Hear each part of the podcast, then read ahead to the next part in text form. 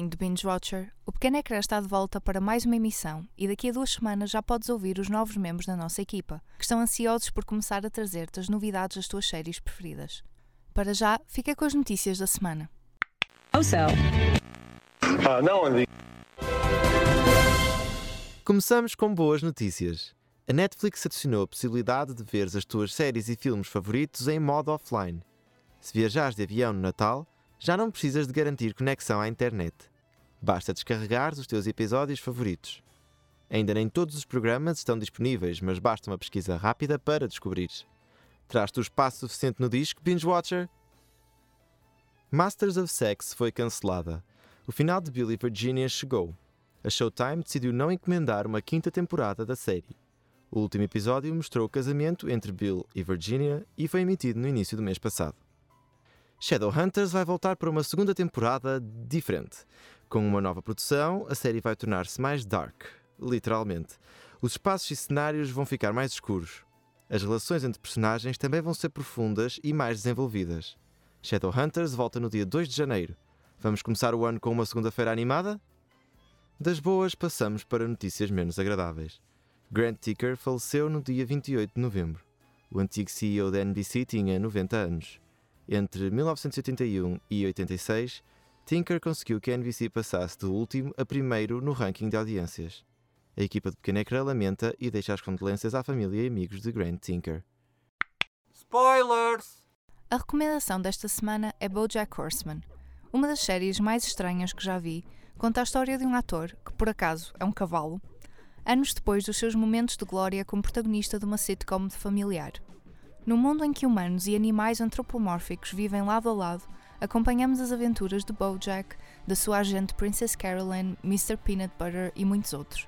O que parece ser apenas mais uma série de comédia de animação, torna-se numa das séries mais complexas que conheço e uma das minhas preferidas, principalmente pelo retrato cuidado dos problemas e da mentalidade de cada personagem.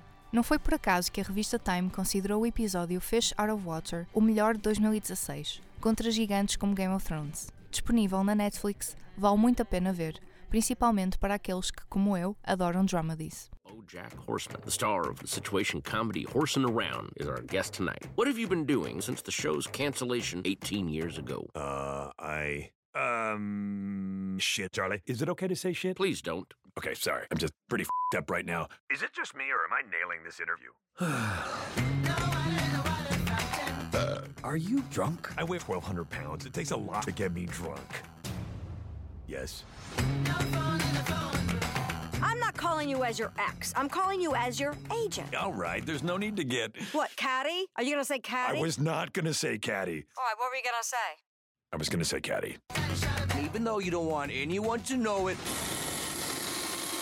you secretly have a good heart. You'll never guess who's here. Bojack Horseman. He got a little fatter, but it's definitely him. I thought maybe for one night I could go out to a bar and try to forget about myself. But no! And maybe because you're pretty, you're used to getting away with things. But you are a horrible person. You think I'm pretty? O primeiro momento musical da semana vem da banda sonora de You're the Worst. Fica com New Skin, de Torres.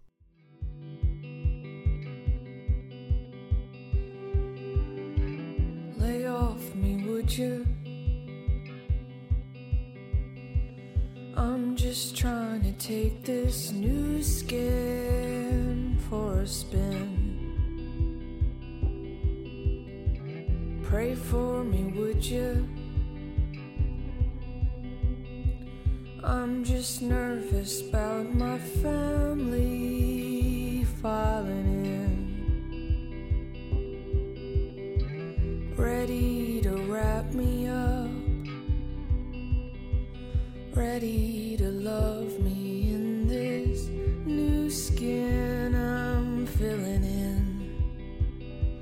Who's that trying to speak for me? What is it that they claim to be? A child of God, much like yourself, you will find me right where I fell. I am a child.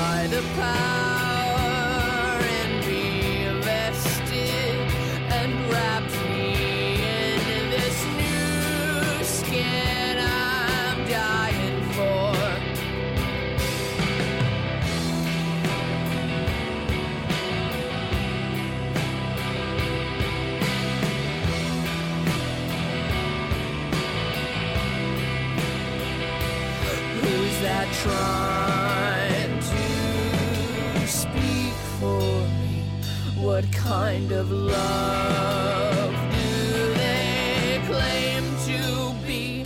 A child of God, much like yourself, you'll still find me right where I fell.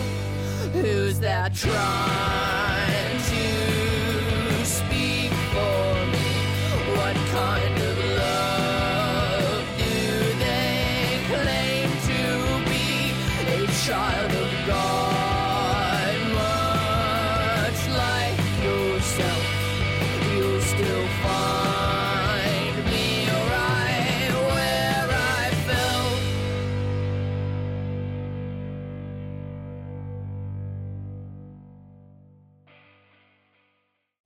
This is Chuck Bill once again with our TV special of the evening.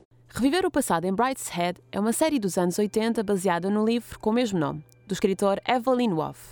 A história da série consiste nas aventuras de uma família nobre britânica no período da pré-Segunda Guerra Mundial, a altura em que a classe aristocrata perdia aos poucos os seus privilégios. O ator Jeremy Irons protagonizou a série fazendo de Charles Ryder. Esta personagem entra no mundo opulento de Brideshead, a casa onde vive a família profundamente católica dos Marshman. Os amores e desamores que vão ocorrendo neste local são dos temas fulcrais do programa televisivo. A série encanta pelas grandes interpretações dos atores, pela transformação das personagens ao longo daquele período conturbado, pelas paisagens de uma Inglaterra semelhante à de Jane Austen e por um argumento rico. Esta história é contada em flashbacks quando Charles regressa a Brideshead durante a guerra e depara-se com uma mansão em ruínas. Em Portugal passou na RTP, onde teve grande sucesso. The fumes of the sweet golden wine seem to lift us a finger's breadth above the turf and hold us suspended.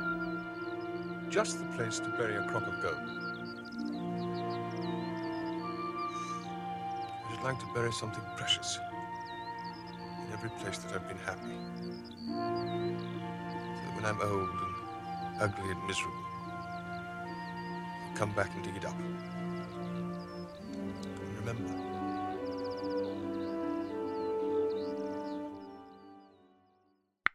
Depois de ver Westworld, era impossível não falar de Sir Anthony Hopkins. O ator de 78 anos nasceu no país de Gales. Formado na Royal Academy of Dramatic Art, em Londres, teve a sua estreia no cinema com The Lion in Winter. Considerado um dos melhores atores de sempre, o seu papel mais conhecido é, claro, Hannibal Lecter no Silence of the Lambs, que lhe garantiu o Oscar de melhor ator. Atualmente, interpreta Robert Ford em Westworld, a série da HBO que está a dar muito que falar. In the beginning, I imagined things would be perfectly balanced. Even had a bet with my partner, Arnold, to that effect. We made a hundred hopeful storylines. Of course, almost no one took us up on them. I lost the bet. Arnold always held a somewhat dim view of people. He preferred the hosts. He begged me not to let you people in. The money men. Delos. But I told him we'd be fine, that you didn't understand what you were paying for. It's not a business venture, not a theme park, but an entire world. We designed every inch of it. Every blade of grass.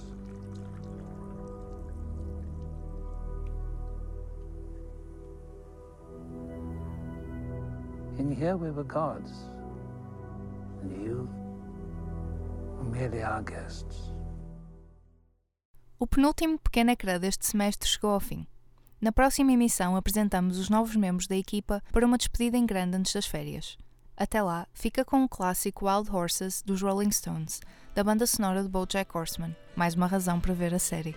Boas aulas e boas séries.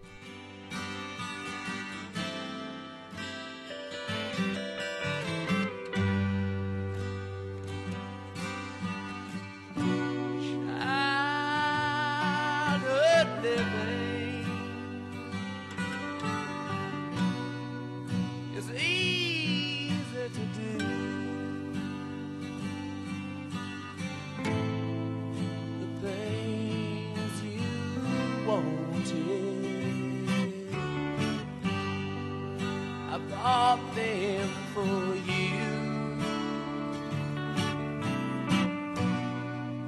Graceless lady, you know who I am. You know I can't let you. slide through my